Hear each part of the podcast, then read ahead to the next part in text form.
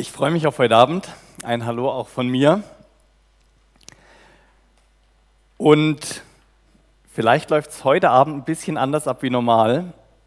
Das liegt unter anderem daran, ihr habt so einen Zettel bei euch.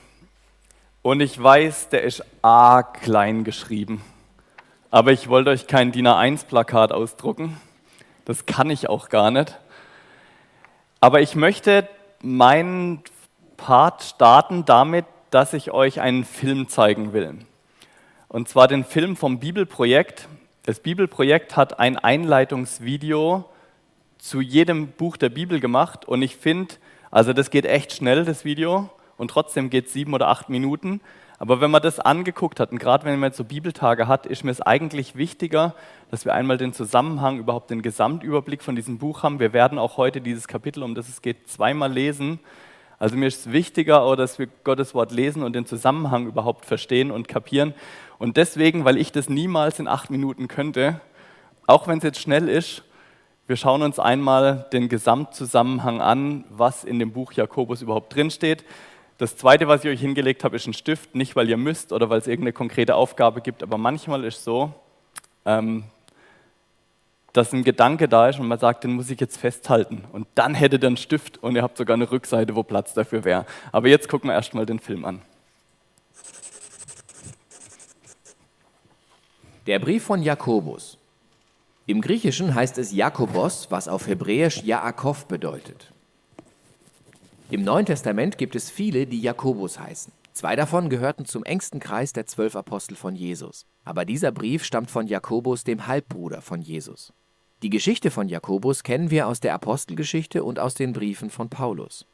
Nachdem Petrus aus Jerusalem weitergezogen war, um neue Gemeinden zu gründen, wurde Jakobus als Leiter der Hauptgemeinde in Jerusalem bekannt. Diese bestand hauptsächlich aus messianischen Juden oder Judenchristen. Das war die allererste christliche Gemeinde, und wir wissen, dass sie in den 20 Jahren unter der Leitung von Jakobus schwere Zeiten durchlebte. Es gab eine Hungersnot, die in der ganzen Region zu großer Armut führte und die messianischen Juden wurden in Jerusalem durch jüdische Leiter verfolgt.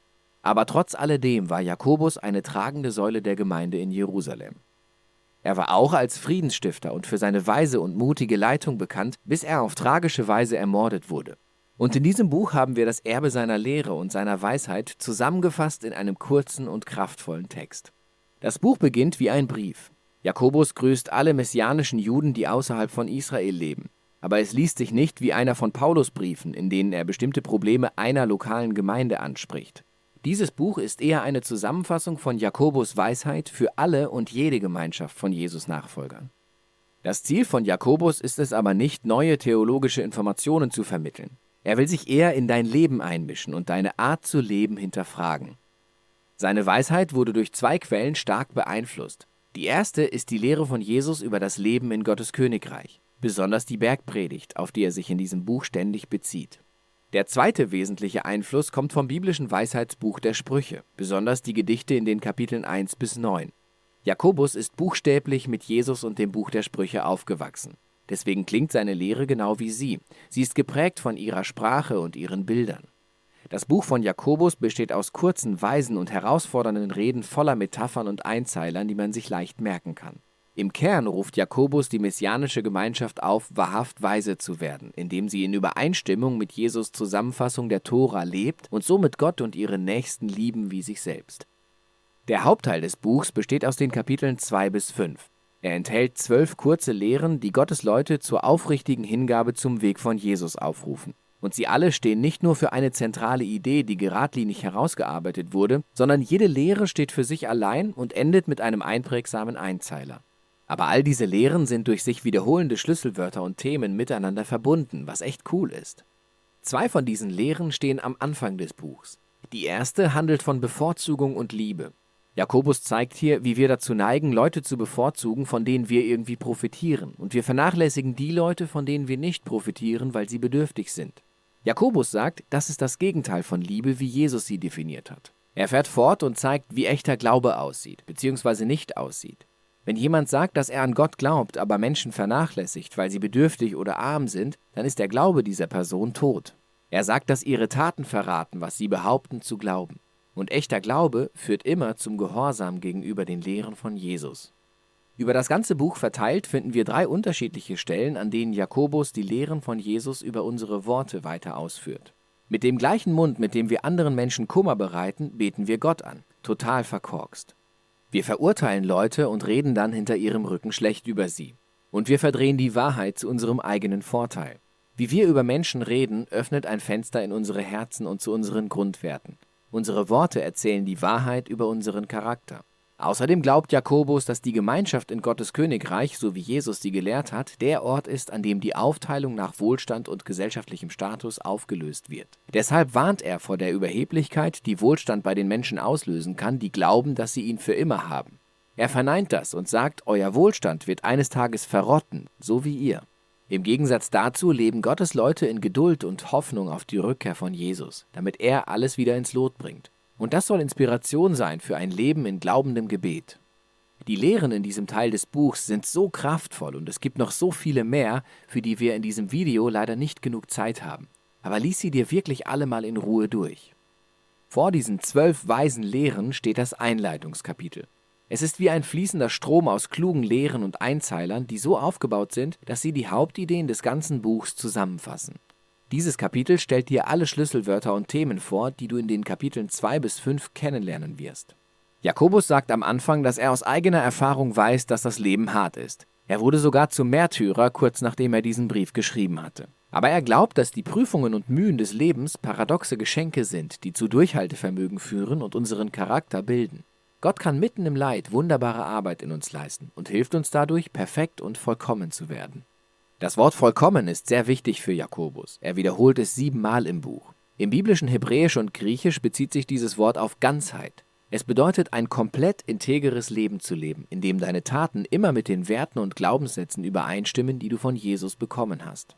Jakobus weiß, dass die meisten von uns eigentlich als gebrochene Menschen leben, mit großen Ungereimtheiten in unserem Charakter. Wir sind alle kompromittierter, als wir zugeben wollen. Trotzdem verfolgt Gott das Ziel, gebrochene Menschen wieder ganz zu machen. Und das fängt mit Weisheit an, mit der Fähigkeit, meine Mühen aus einer neuen Perspektive zu sehen. Gott wird seine Art der Weisheit großzügig den Menschen geben, die voller Vertrauen darum bitten, ohne Gottes Charakter anzuzweifeln. Und wenn wir uns unseren geringen und zerbrechlichen Platz vor Gott bewusst machen, sind wir gezwungen, zwischen Angst und Vertrauen zu wählen. Und echte Weisheit bedeutet, mich für den Glauben daran zu entscheiden, dass Gott trotz meiner Umstände gut ist. Wenn dich zum Beispiel Armut in eine harte Zeit im Leben wirft, sagt Jakobus, versuche es als Geschenk zu sehen, das dich dazu zwingt, allein auf Gott zu vertrauen. Außerdem ist Wohlstand vergänglich. Er wird vergehen, genau wie die Wildblumen in der Sommerhitze. Also wenn du harte Zeiten durchmachst, wirf es Gott nicht vor. Lass dich von deinen Umständen eher lehren, was Jesus über Gottes Wesen gelehrt hat, nämlich dass der Vater großzügig ist, mit uns durch unseren Kummer geht und dass wir ihm vertrauen können. Es ist dieser Gott, der uns durch Jesus die Wiedergeburt gegeben hat, um neue Menschen zu werden, die sich jedem Leid mit totalem Vertrauen in den Vater entgegenstellen, so wie Jesus es getan hat. Und dieses neue Menschsein finden wir nicht, wenn wir nur auf Gottes Wort hören, sondern auch tun, was er sagt. Jakobus nennt Gottes Wort hier das vollkommene Gesetz der Freiheit. Er bezieht sich hier auf das größte Gebot der Tora, das uns durch Jesus gegeben wurde, nämlich dass er uns befreit hat, um Gott und unseren Nächsten zu lieben. Jakobus zeigt uns ganz praktisch, wie diese Art der Liebe aussieht. Es bedeutet, mit anderen auf eine freundliche und liebevolle Art zu sprechen, den Armen zu dienen und mit Hingabe zu Gott allein aus ganzem Herzen zu leben. Jetzt siehst du, wie das Einleitungskapitel alle Schlüsselwörter und Ideen enthält, die in den zwölf Lehren in Kapiteln 2 bis 5 genauer betrachtet werden. Jakobus tauchte in die Weisheit von Jesus und in das Buch der Sprüche ein und gibt uns in diesem Buch ein großes Geschenk aus seiner eigenen Weisheit. Für alle, die Jesus nachfolgen wollen, ist das ein wunderschön gemachter Schlag in die Magengrube. Und darum geht es im Buch von Jakobus.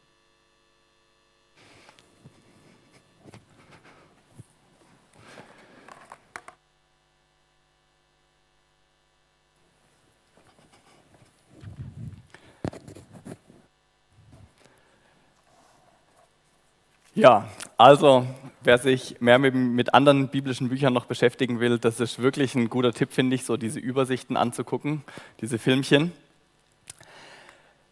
Jakobus 1. Ähm, bevor ich euch den Bibeltext vorlese und ihr auch gleich aktiv werden könnt noch mit einer Sache, muss ich einen kurzen Rückblick machen zu gestern. Ich weiß, viele waren da, manche waren aber auch nicht da, aber das ist so entscheidend, dieser eine Punkt von gestern, dass der unbedingt nochmal gesagt werden muss. Nämlich, es steht, machen wir so an, in Vers 1 steht, wer ihn geschrieben hat. Dieser Brief ist von Jakobus, einem Diener von Gott und von Jesus Christus, dem Herrn. Der Bruder von Jesus schreibt uns einen Brief. Und ich kann es nicht alles nochmal ausführen, weil das hat man gestern. Aber Jakobus hielt Jesus für einen Spinner. Er hielt seinen eigenen Bruder für einen, der eine Irrlehre eigentlich hat. Er glaubte nicht an ihn, heißt es. Ähm, aber nach seiner Auferstehung kommt Jesus extra zu Jakobus, begegnet ihm und da muss diese Wende passiert sein in der Begegnung mit dem lebendigen Gott, dass Jakobus plötzlich sein Leben ändert, Gemeindeleiter wird ähm, und wirklich Jesus Nachfolger wird mit Haut und Haaren. Sein ganzes Leben lang hatte er sich über Jesus gestellt und auf ihn herabgeguckt. Aber in dem Moment, wo Jesus ihm als Gott begegnet, sagt er, ich bin nicht der Bruder von Jesus, sagt er, sondern ich bin der Diener von Jesus. Und Diener ist dieses Bild, ich stehe eine Stufe unter meinem Chef. Und warum mir das so wichtig ist, das kommt immer und immer wieder diese Symbolik in dem ganzen Brief hier, dieses von oben und drunter sein. Drunter sein unter Jesus. Das ist so einer der Kerngedanken, die drinstehen in dem Jakobusbrief. Unter Jesus sein, weil Jakobus weiß, wenn ich unter Jesus stehe, dann kriege ich das, was ich brauche für mein Leben. Ich, wenn ich unter ihm stehe und mich von ihm beschenken lasse, wenn ich ganz nah an ihm dran bin. Und deswegen ist es eine Ehre für ihn. So, jetzt lesen, lese ich gleich den Bibeltext. Ähm, heute ist das Thema aber klare Erwartungen. Warum klare Erwartungen? Weil Jakobus uns, ihr habt es gerade gesehen, also das erste, das erste Kapitel heute wird eine Herausforderung. Und es ist tatsächlich, ich bin ganz entspannt, wenn wir heute nicht durchkommen, macht nichts, dann mache ich morgen weiter.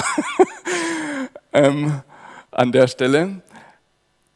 Weil Jakobus sagt uns im ersten Kapitel seine ganz klaren Erwartungen, was uns in diesem Buch erwartet. Deswegen klare Erwartungen, aber wegen was anderem auch noch klare Erwartungen, weil er erwartet von uns als Hörer eine Menge.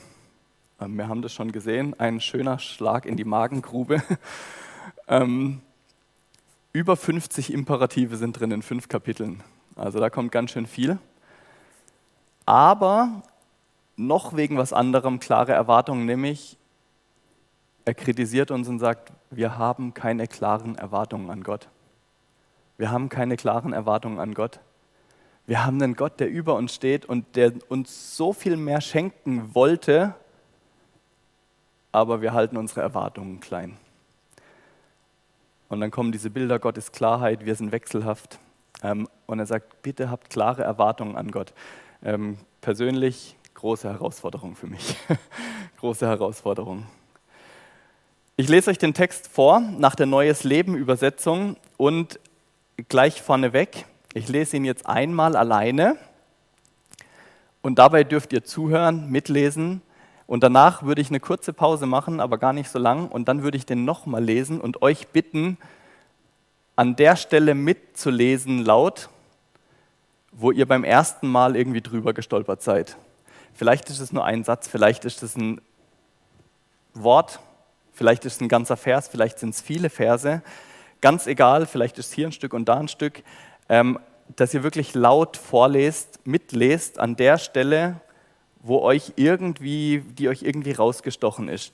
Das kann, können ganz unterschiedliche Sachen sein. Das kann sein, dass du sagst, das war ein Zuspruch für mich. Du kann, kann aber auch sein, du sagst, das war eine Herausforderung für mich oder das war ein Schlag in meine Magengrube oder das war eine Frage, die ich nicht verstehe. Irgendwas, was euch ins Auge springt, da einfach laut mitlesen, hat nämlich den Vorteil, dann entsteht nachher so ein Klangbild und dann weiß ich, wo ich nachher mehr sagen muss und wo ich auch geschmeidig schneller drüber weggehen kann. Ähm, Genau. Und außerdem habt ihr euch dann gleich Gedanken gemacht, was euch nachher interessiert. Also ich lese Jakobus, den Jakobusbrief Kapitel 1 ab Vers 2. Ah. Liebe Brüder, wenn in schwierigen Situationen euer Glaube geprüft wird, dann freut euch darüber. Denn wenn ihr euch darin bewährt, wächst, euer, wächst eure Geduld. Und durch die Geduld werdet ihr bis zum Ende durchhalten, denn dann wird euer Glaube zur vollen Reife gelangen und vollkommen sein und nichts wird euch fehlen.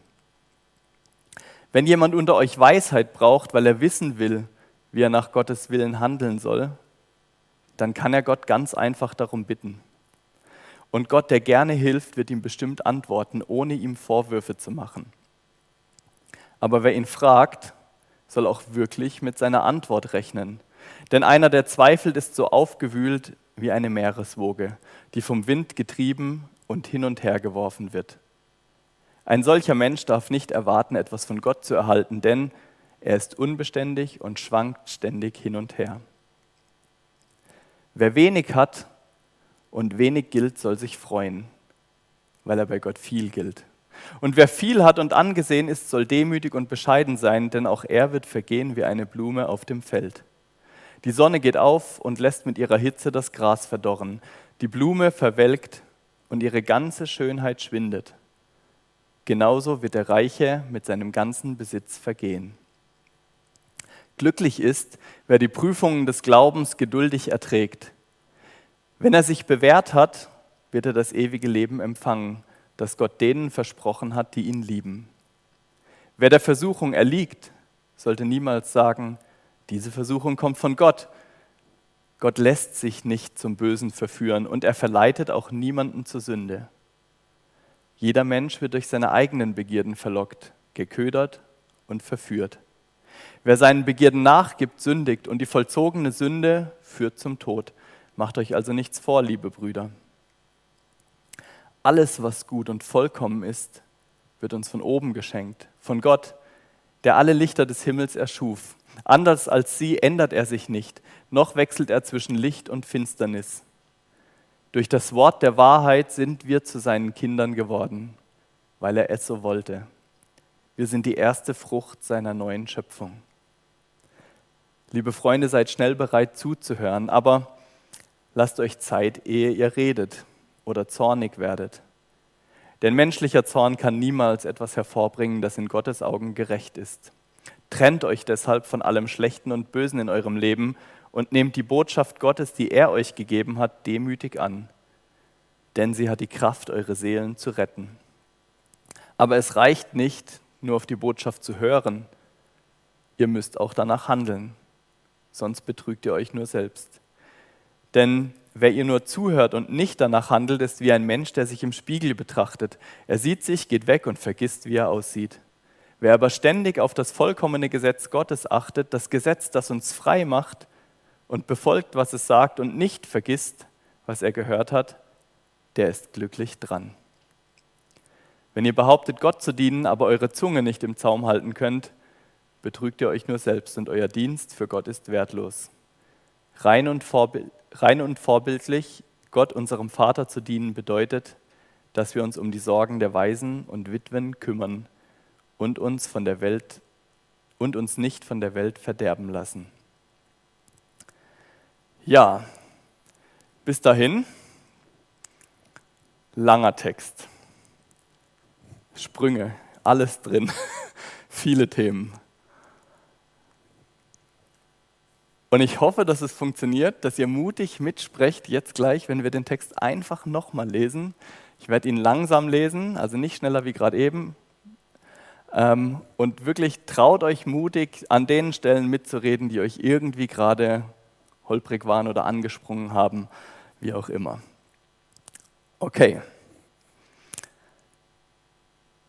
Liebe Brüder, wenn in schwierigen Situationen euer Glaube geprüft wird, dann freut euch darüber.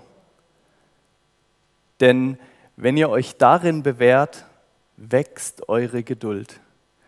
Und durch die Geduld werdet ihr bis zum Ende durchhalten, denn dann wird euer Glaube zur vollen Reife gelangen und vollkommen sein und nichts wird euch fehlen. Wenn jemand unter euch Weisheit braucht, weil er wissen will, wie er nach Gottes Willen handeln soll, dann kann er Gott einfach darum bitten. Und Gott, der gerne hilft, wird ihm bestimmt antworten, ohne ihm Vorwürfe zu machen. Aber wer ihn fragt, soll auch wirklich mit seiner Antwort rechnen. Denn einer, der zweifelt, ist so aufgewühlt wie eine Meereswoge, die vom Wind getrieben und hin und her geworfen wird. Ein solcher Mensch darf nicht erwarten, etwas von Gott zu erhalten, denn er ist unbeständig und schwankt ständig hin und her. Wer wenig hat und wenig gilt, soll sich freuen, weil er bei Gott viel gilt. Und wer viel hat und angesehen ist, soll demütig und bescheiden sein, denn auch er wird vergehen wie eine Blume auf dem Feld. Die Sonne geht auf und lässt mit ihrer Hitze das Gras verdorren. Die Blume verwelkt und ihre ganze und ihre Schönheit schwindet. Genauso wird der Reiche mit seinem ganzen Besitz vergehen. Glücklich ist, wer die Prüfung des Glaubens geduldig erträgt. Wenn er sich bewährt hat, wird er das ewige Leben empfangen, das Gott denen versprochen hat, die ihn lieben. Wer der Versuchung erliegt, sollte niemals sagen, diese Versuchung kommt von Gott. Gott lässt sich nicht zum Bösen verführen und er verleitet auch niemand zur Sünde.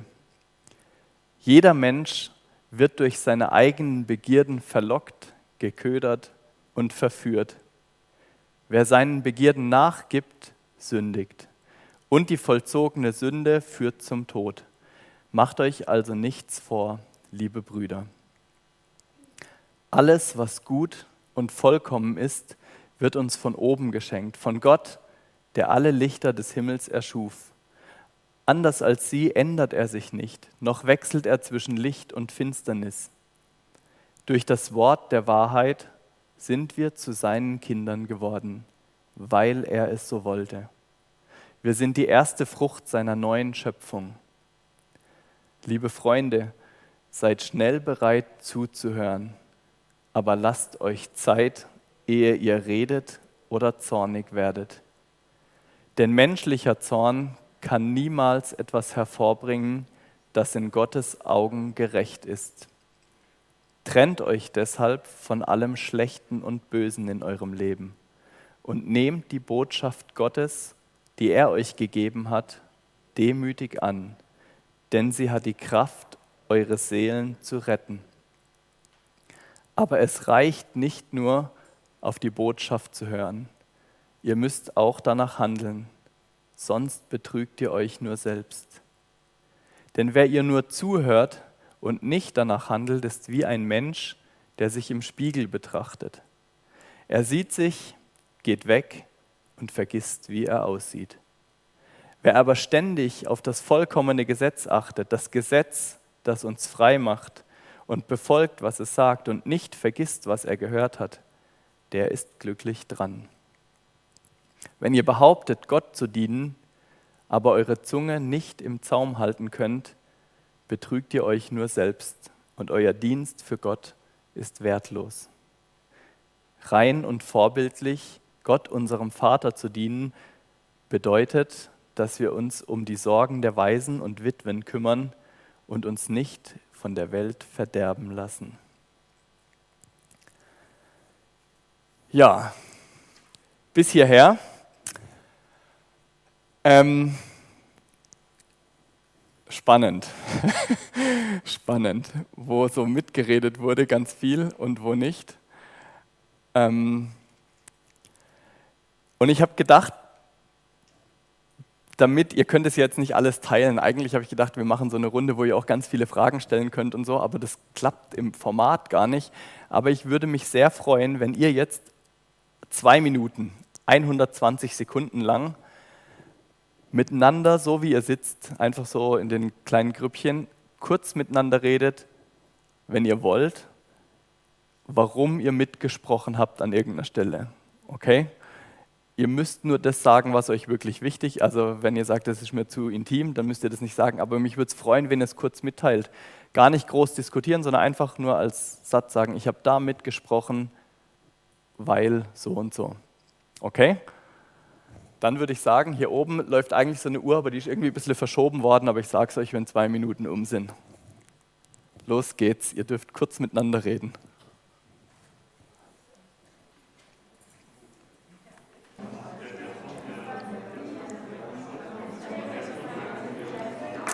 So, die zwei Minuten sind um.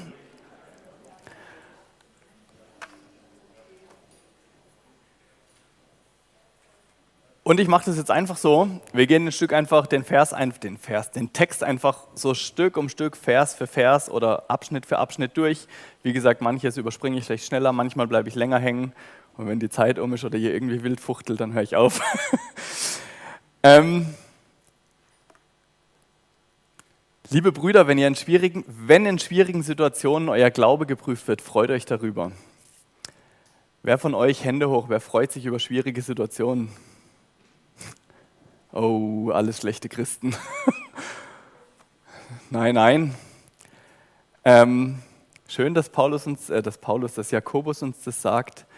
Schwierige Situationen sind zweiseitig zu, zu betrachten. Äh, wir freuen uns nicht und trotzdem sagt er, hey, vielleicht wäre es gut, nochmal einen anderen Blickwinkel drauf zu kriegen. Warum?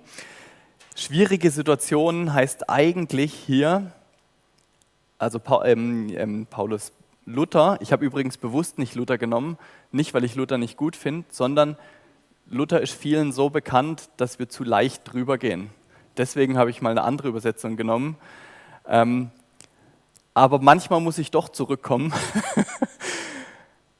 Luther sagt Anfechtung. Und total spannend, Luther sagt nicht bunte Anfechtung, aber der Urtext sagt bunte Anfechtung. Ganz unterschiedlichste Dinge. Da gibt es ganz viel. Und dann heißt es bunte Anfechtung, in die ihr fallt. Man fällt nicht gezielt, man fällt plötzlich und überraschend in ein Loch rein. Man rechnet nicht damit.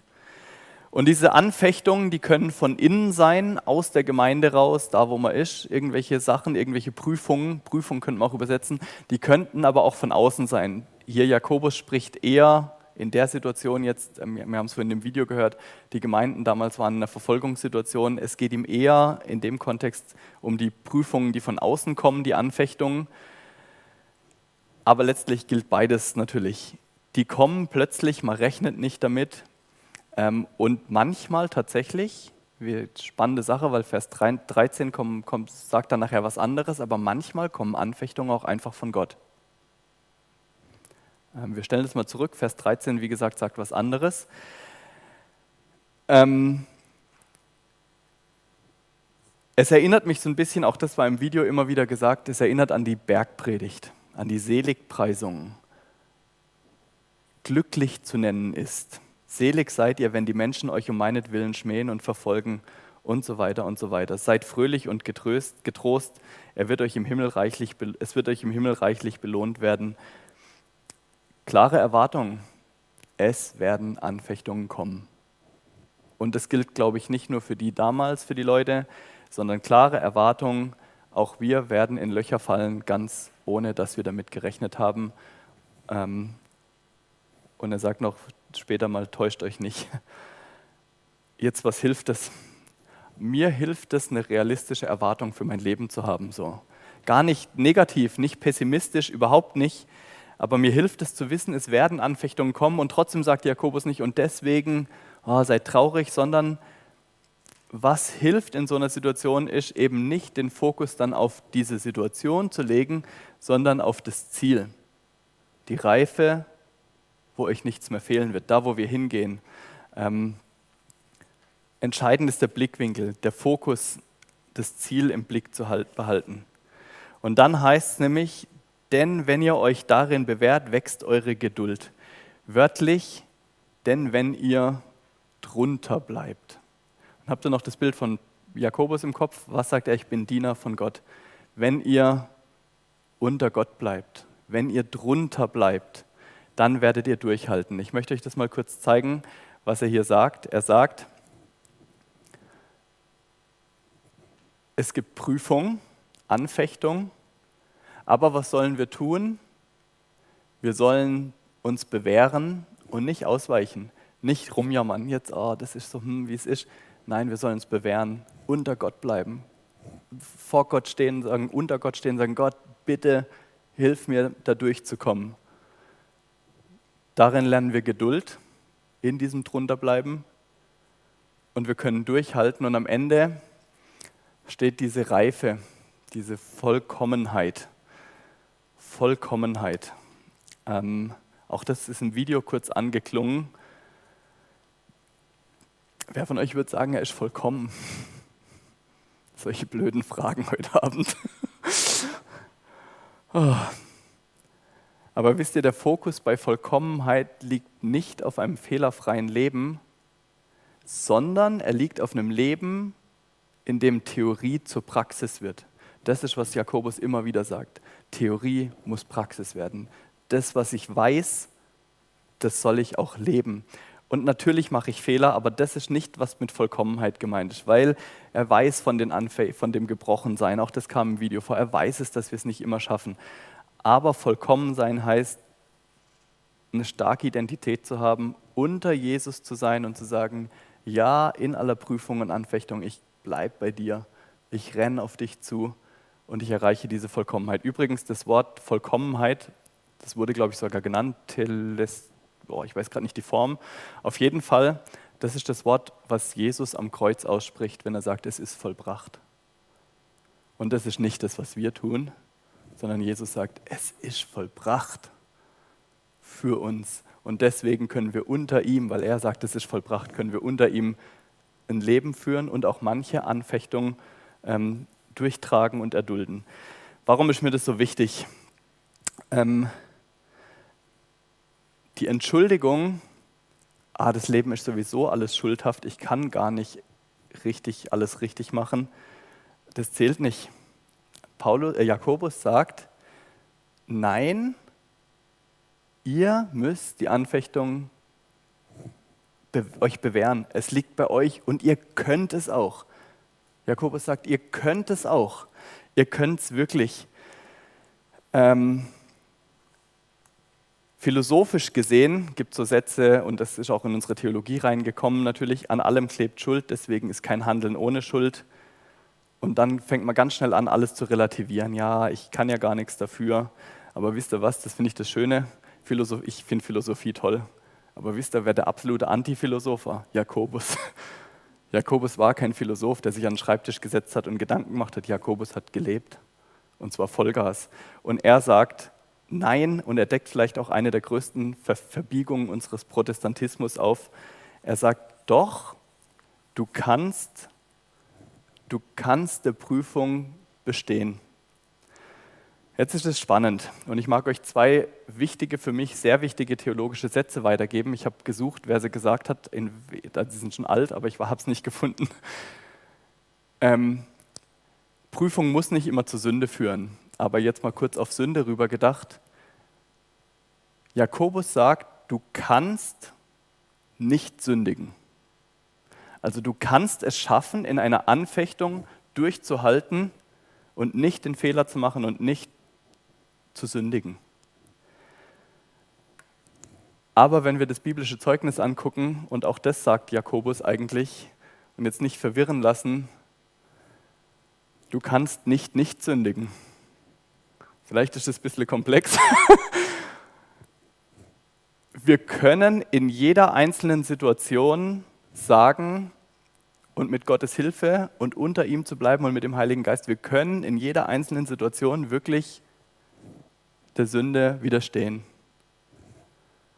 Und trotzdem gilt, und auch Jakobus sagt es, als Menschen können wir nicht nicht sündigen. Wir bleiben die Sünder. Und beides ist ganz wichtig, dass wir nicht von einer Seite runterfallen, weil wenn wir hier sagen, ah, ich kann sowieso nichts dafür, ich armer, elender Mensch, ich kann ja gar nichts. Nein, wir sind verantwortlich für das, was wir tun und wir können Nein sagen. Und gleichzeitig, und dann, sonst kommen wir nämlich dazu, uns selbst zu erretten, ganz entspannt, also ich weiß nicht, wie es euch geht, ich sündige immer noch. Ähm, und ihr habt euch auch alle nicht gemeldet, als es um die Vollkommenheit ging. Nein, wir können nicht nicht sündigen. Wir werden in unserer Gesamtheit fallen. Wir sind, es geht ja auch nicht nur um die Tat, wir sind gefallene Menschen. Ähm, Und diese Spannung aufrechtzuerhalten, ist, glaube ich, ganz wichtig und nicht auf einer Seite runterzufallen vom Pferd.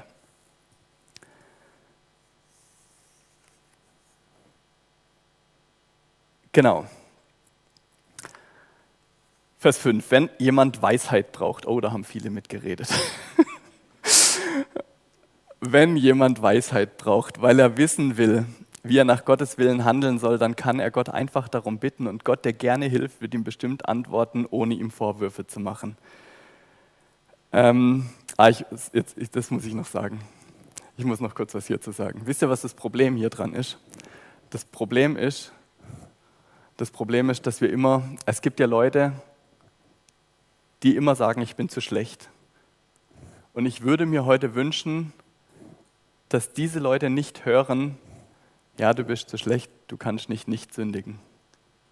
Sondern dass sie hören, doch, du kannst, du kannst es schaffen. Und dann gibt es die Leute, die irgendwie verächtlich auf andere runtergucken. Und das Problem ist immer, die falschen Leute hören das Falsche, die falsche Ermahnung.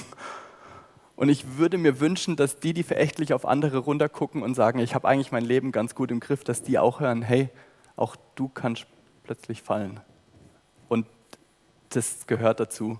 Das ist einfach noch so als ein kurzer Gedanke, weil ich glaube, das ist echt oft das Problem, dass wir immer das Falsche hören, immer das, wo wir sowieso schon die Schwäche haben. So, hat was mit Weisheit zu tun.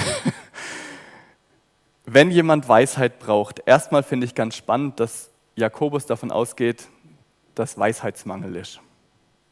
Ähm, das tut mir gut, wenn ich das so lese. Weisheitsmangel. Was ist Weisheit?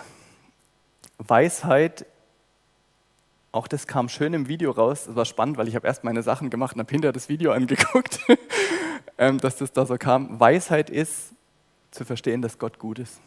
Gottes Wesen zu verstehen. Und wenn ich Gottes Wesen verstehe, verstehe ich auch was von seinem Willen. Das ist Weisheit. Weisheit hat nichts mit Intelligenz zu tun.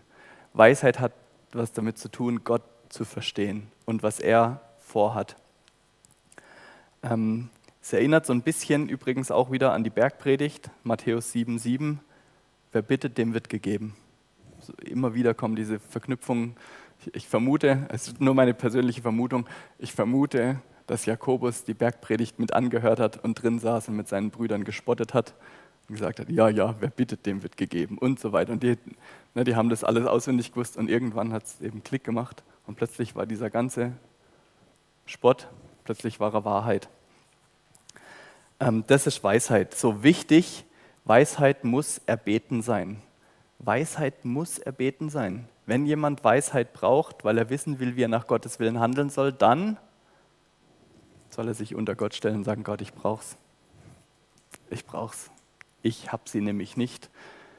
Ich kann nämlich Gott gar nicht erkennen, aber Gott kann sich mir offenbaren. Ähm, und deswegen brauche ich ihn. Und deswegen brauche ich ihn ganz dringend. Ich habe vielleicht wieder eine fiese Frage. Und die habe ich mir echt gestellt. Will ich überhaupt immer Gottes Willen wissen? Ich glaube, wenn ich immer wissen würde, also ja auf der einen Seite und auf der anderen Seite, puh, ganz schön anstrengend, gell? gar nicht so stressfrei. Und trotzdem ist es wichtig, nach Gottes Willen zu fragen, immer wieder da dran zu bleiben. Und dann heißt, Gott ist einer, der gerne hilft. Hier ist eine Verbform, ähm, die sagt, er hilft immer und er hilft und er hört nicht auf. Die, die gestern da waren, diese Gießkanne. Er hilft und er hilft und er hilft. Und, und ganz ehrlich, ich erlebe es oft nicht so. Vielleicht liegt es auch an mir, dass ich nicht so erwartungsvoll bin. Aber, aber es ermutigt mich trotzdem dran zu bleiben. Wer Weisheit sucht, der soll fragen. So, und jetzt kommt ein harter Vers. Er soll auch wirklich nach einer, mit einer Antwort rechnen, denn einer, der zweifelt, ist so aufgewühlt wie eine Meereswoge, die hin und her getrieben wird und so weiter und so weiter. Jetzt, wie ist das mit dem Zweifeln? Darf man zweifeln oder darf man nicht? Wer würde sagen, man darf zweifeln? Aha, habt aber die Bibel nicht gelesen. ich würde auch sagen, wir dürfen zweifeln, unbedingt. Und trotzdem steht hier, denn einer, der zweifelt, ist so aufgewühlt wie eine Meereswoge. Warum? Wir haben uns als äh, die Wiebke und die Christiane und ich haben uns getroffen die Woche zur Dienstbesprechung und dann ist der Satz gefallen, wer nicht zweifelt, also wir haben den Bibeltext gelesen zusammen, uns ausgetauscht und da ist der Satz gefallen, wer nicht zweifelt, der glaubt auch nichts. Und den fand ich gut. Versteht ihr? Wer nicht an irgendwas zweifelt, der, pff, dem ist eigentlich alles egal. Und deswegen kann Zweifel eigentlich ein Ringen um den Glauben sein. Nicht Zweifel als Gegenteil zum Glauben, sondern also anderer, ganz umgekehrt. Wer zweifelt, ringt um seinen Glauben. Der Kontext hier macht aber klar, es geht nicht darum, und deswegen steht es hier auch so hart, es geht nicht darum, dass ich nicht einen Anfall von Zweifel habe, weil ich glaube, der ist normal und den braucht auch jeder Christ und, oder den hat auch jeder Christ und den brauchen wir auch nicht wegmachen. Es geht nicht um gelegentlichen Zweifel, sondern es geht um eine Grundhaltung im Menschen. Eine Grundhaltung, ähm, und hier finde ich jetzt zum Beispiel, das ist glaube ich in der Übersetzung so drin, ähm, äh, ne, hier steht es nicht drin, aber man könnte besser übersetzen, einer, der sich dem Zweifel hingibt, ist wie eine Meereswoge.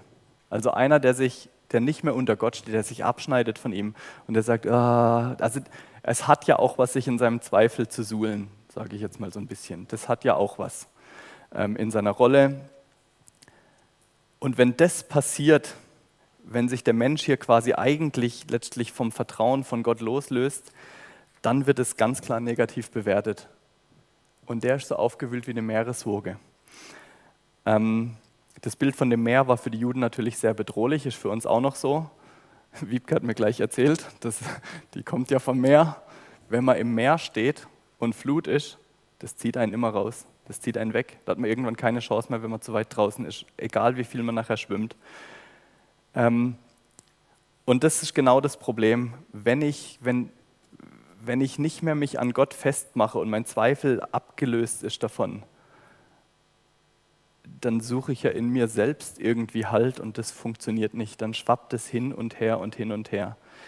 Und deswegen, ja, ich darf zweifeln, aber konstruktiv. Die Zweifel zu Gott bringen und nicht Zweifel zur Grundhaltung meines Lebens machen.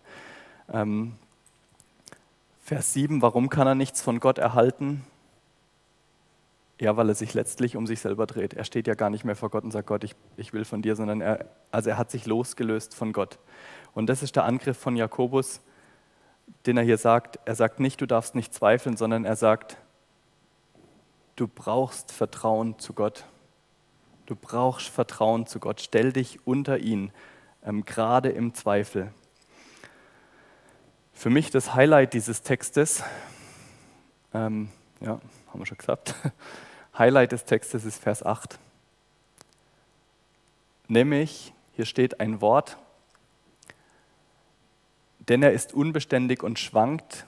Und wörtlich steht hier, denn er ist ein Die, zwei, Psychos. Das versteht man eigentlich relativ gut, denn er ist einer, der zwei Psychen hat. Zwei Herzen in einer Brust. Ähm, das ist, so wird der Mensch hier bezeichnet. Und diese Psychos, ist, das ist der Gesamtbegriff eigentlich für Denken, Wollen, für Handeln, für Fühlen, für alles. Das ist für mein ganzes Menschsein. Und er der Begriff kommt auch nirgends vor, außer hier. Und, und Jakobus bringt ihn extra, diesen Kunstbegriff, um dieses Bild so klar zu machen, so ganz einfach klar zu machen. Wenn du zwei Herzen in deiner Brust hast und die eine geht da und die andere geht da, das, das zerreißt einen. Ähm, wirklich wahr, das zerreißt einen. Ich habe mir überlegt, wie ich das praktisch machen kann, erklären kann ich kann mein Herz meiner Frau und meinen Kindern schenken. Ist manchmal nicht so leicht, alles unter einen Hut zu kriegen, aber es geht. Aber ich kann mein Herz nicht zwei Frauen schenken. Ähm, das scheitert nicht nur an mir, das scheitert auch an den Frauen, weil die fänden das nicht so cool, wenn da zwei Frauen voneinander sind. Entweder ich schenke mein Herz der einen Frau und schenke es der anderen nicht, oder ich schenke es der anderen Frau und schenkst dann der anderen nicht. Wenn ich versuche, mein Herz beiden Frauen zu schenken, widerspricht sich das. Äh, und man ist hin und her gerissen. Und der Punkt ist, man verschenkt sein Herz gar nicht, weil man behält, man man verlernt überhaupt Vertrauen zu schenken. Man kriegt es gar nicht mehr weg. Und das ist auch das, was, was äh, im Alten Testament heißt, wo es heißt, du sollst dem Herrn, deinem Gott, deinen Gott lieben von ganzem Herzen und mit ganzer Seele und ganzer Kraft. Oder du sollst dich ungeteilt an den Herrn, deinen Gott halten. Also mit ganzem Herzen heißt nicht, war für mich lange eine Frage, deswegen war es Highlight für mich heute in der Vorbereitung. Ähm, es heißt nicht wiederum, dass ich keine Fehler machen kann, von ganzem Herzen Gott lieben. Aber es heißt, mein Herz an Gott zu verschenken, und zwar ganz. Nicht zurückzuhalten, sondern es ihm zu schenken und zu sagen, Gott, hier ist es, mit allen Zweifeln, mit allem, was drin ist. Ähm, ich habe meiner Frau mein Herz geschenkt und seitdem mache ich keine Fehler mehr. Ja, so ein Quatsch. Ich habe meiner Frau mein Herz geschenkt und deswegen und sie mir ihrs und deswegen kann ich wie kein anderes Herz ihr Herz verletzen. Ich kann es viel härter verletzen, wie ich euer Herz verletzen kann, weil ich es verschenkt habe und weil sie mir ihres geschenkt hat. Und das ist das Bild, wir können Gott natürlich verletzen. Und es hat aber nichts damit zu tun, dass mein Herz nicht ihm trotzdem gehört. Ähm, von ganzem Herzen glauben ist kein Krampf, sondern es ist ein Vertrauensakt zu sagen, Gott, hier ist mein Herz und zwar ganz. Und das mag ich jedem Einzelnen heute Abend mitgeben. Ich denke, dass die allermeisten voll im Glauben stehen, aber wenn es so ein Krampf ist oder wenn man vielleicht zurückhält oder das Herz nur halb hingegeben hat, mir ist in der Vorbereitung dieses Kindergebet gekommen. Dieses ganz einfache Kindergebet. Wahrscheinlich kennt das. Ich bin klein. Ah, das beten nur die kleinen Kinder. Jetzt sind wir wieder beim ursprünglichen Punkt. Ich stehe unter Gott. Egal wie groß ich bin, ich bin klein. Ich bin klein, mein Herz macht rein. Soll niemand drin wohnen als Jesus allein. Tut vielleicht doch mal jemand anders drin wohnen? Ja. Ja, ich gebe es doch wieder. Ich, mach, ich verletze das Herz, was ich eigentlich verschenkt habe. Und trotzdem soll niemand drin wohnen als Jesus allein. Und was würde ich mir wünschen, dass wir als Gemeinschaft, dass jeder Einzelne das von ganzem Herzen, dieses kleine Kindergebet so sprechen kann, sagen kann, ja, ich habe nicht zwei Herzen in meiner Brust und ich, ich vertraue Gott nicht, ich gebe es ihm nicht wirklich, sondern dass wir mutig sagen können, ich habe meine Zweifel, aber Gott, ich gebe dir mein Herz und ich gebe es dir. Und jetzt mach du was daraus.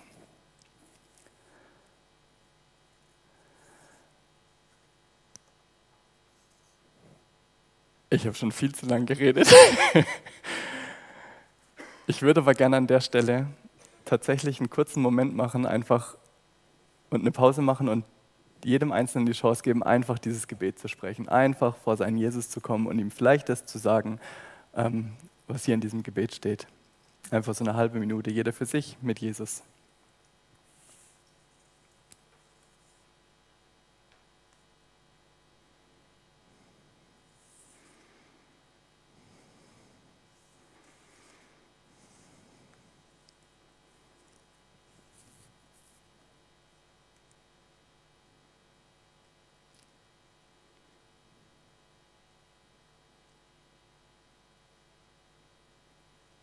Amen.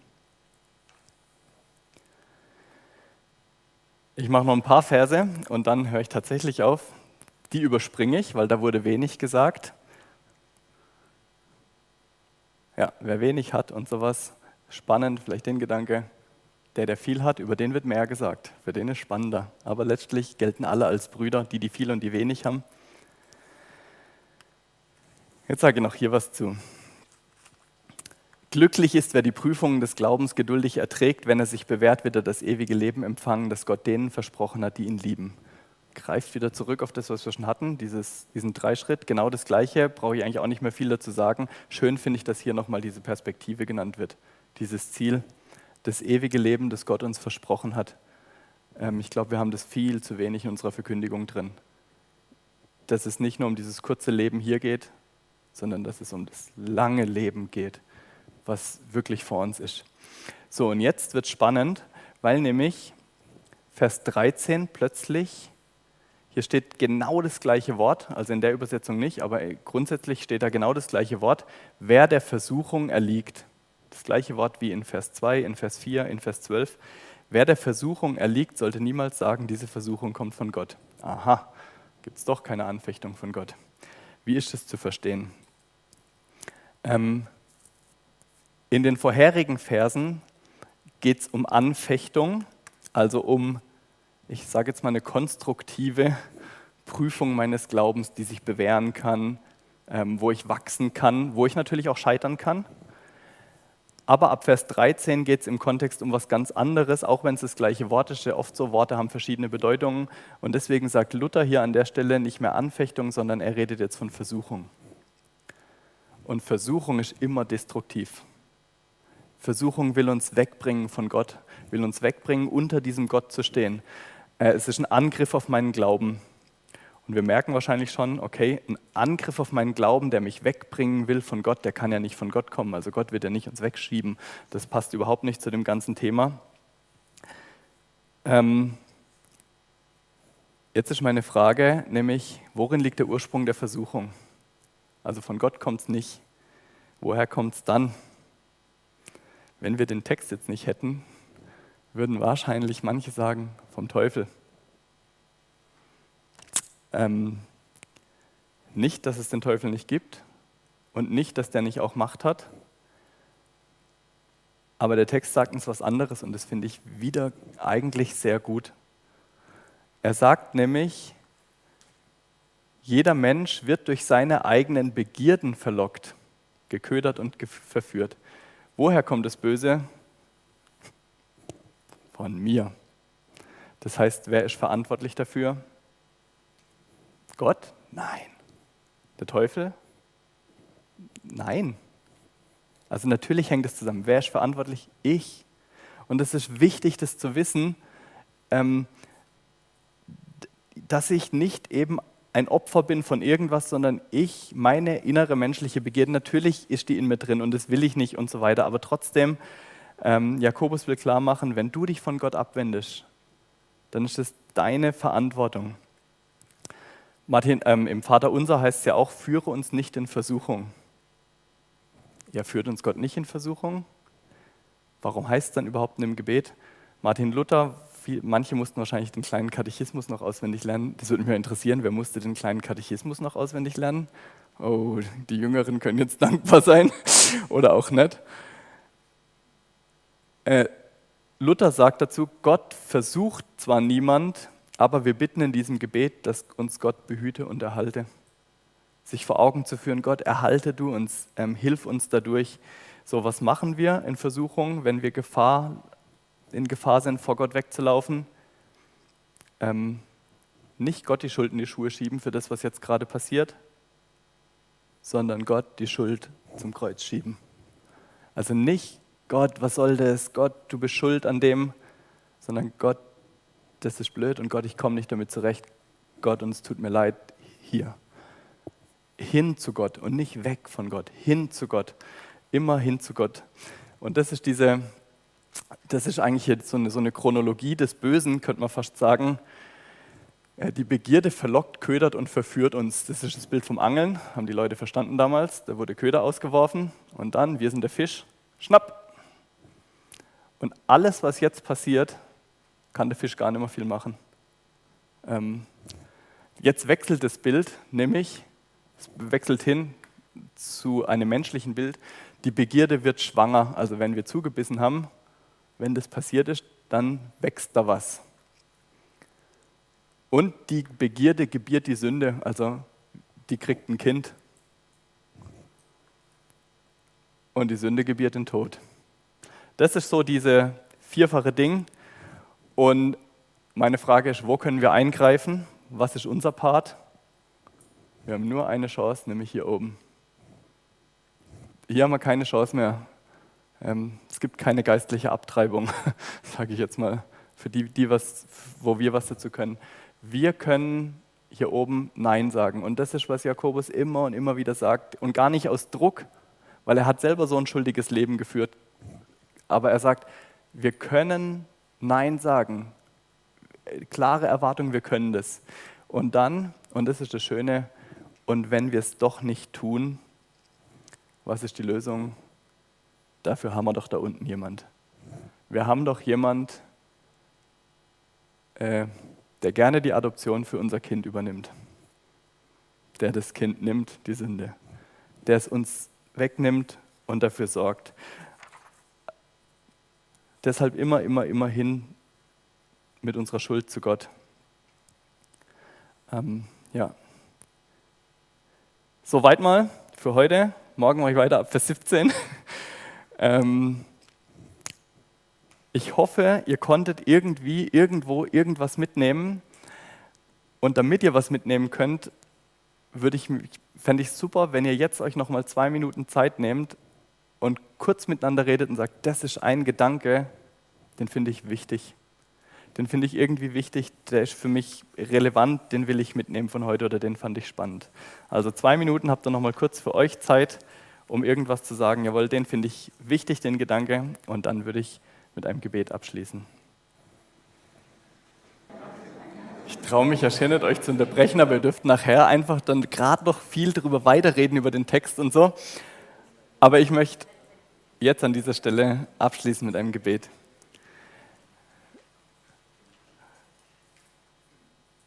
Und Jesus, es gibt so viel Theorie, es gibt so viel Theorie, die echt wichtig ist und die, die es gut ist zu hören. Und doch ist es wichtig, dass es Praxis wird.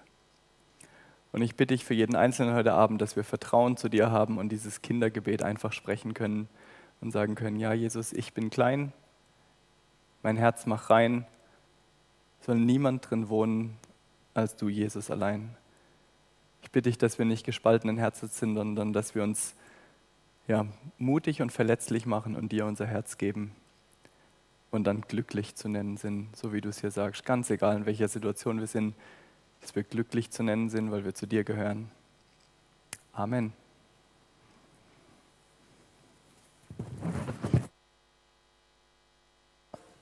Wir singen ein Lied gemeinsam, ich habe aber vergessen welches. Welch ein Freund ist unser Jesus.